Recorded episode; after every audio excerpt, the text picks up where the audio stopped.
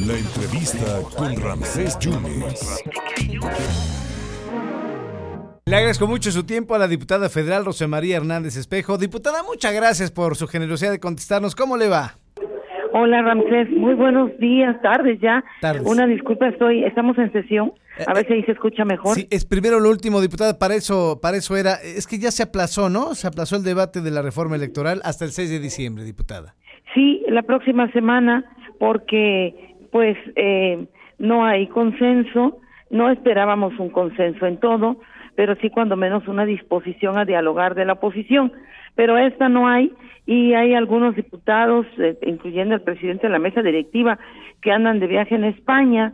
Entonces, este, vamos a, a esperar para que nadie se diga que no fue, eh, estuvo presente y la próxima semana es cuando vamos a llevar ya a debate y discusión eh, la reforma electoral que tanto necesita el país para ahorrarnos recursos y em, democratizar al INE. Diputada, si no pasa la ley, eh, se irían por leyes secundarias, ¿no? Si no pasa la reforma, se irían por disminuir consejeros, disminuir dinero a los partidos políticos y diputados plurinominales, ¿no? Sí, porque es necesario, Ramsés. No puede haber un INE tan rico con un pueblo con tantas necesidades todavía. 20 mil millones de pesos al año, más dos mil de fideicomisos, este, yo creo que ameritan una revisión. Aquí el punto toral precisamente es en que los partidos de oposición, eh, este, sobre todo el PAN y, y, y Movimiento Ciudadano, se oponen a que recort, se recorten su financiamiento.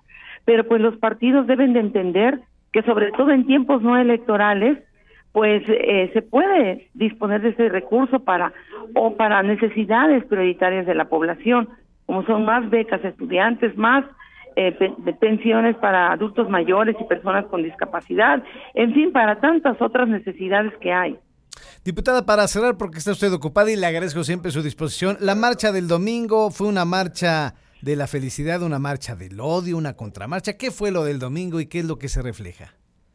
Pues mira, está ya a la vista, Ramsés, la marcha del domingo fue para celebrar cuatro primeros años de esta transformación profunda y verdadera que se está viviendo en nuestro país y que es una transformación para beneficio de las clases que estaban olvidadas, de los más necesitados, pero es para todos.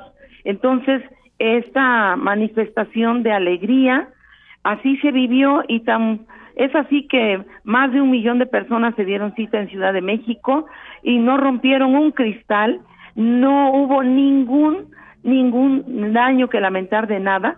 Y así en otras ciudades del país como en la ciudad de Veracruz donde nos reunimos más de cinco mil personas este a, a, celebrar en un ambiente de, de carnaval de alegría como somos los porteños claro. y todo en santa paz y tranquilidad este y pues yo creo que esta es una manifestación del pueblo pura así como se lee y se ve. No fue una marcha del odio.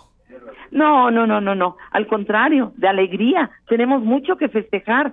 Este gobierno como ningún otro ha derramado recursos sin aumentar impuestos sin aumentar los los este los productos eh, petroquímicos como es el gas la electricidad la, las gasolinas sin endeudar al país. Se está haciendo obra como nunca antes y se está llevando la eh, eh, justicia social a las clases necesitadas. Diputada, muchas gracias. ¿Qué están sesionando ahorita? Ya hágala usted de lo que sabe hacer muy bien, que es reportear. ¿Qué, qué están viendo? bueno, mira, ahorita estamos en una plenaria Aquí precisamente nos están explicando nuestros coordinadores del por qué se aplaza la próxima semana. Y ahorita vamos a, a, a pasar al salón de pleno ya. para que arranque la sesión. Y bueno, son dictámenes de consenso los que se, se van a, a, a, aprobar el día de hoy.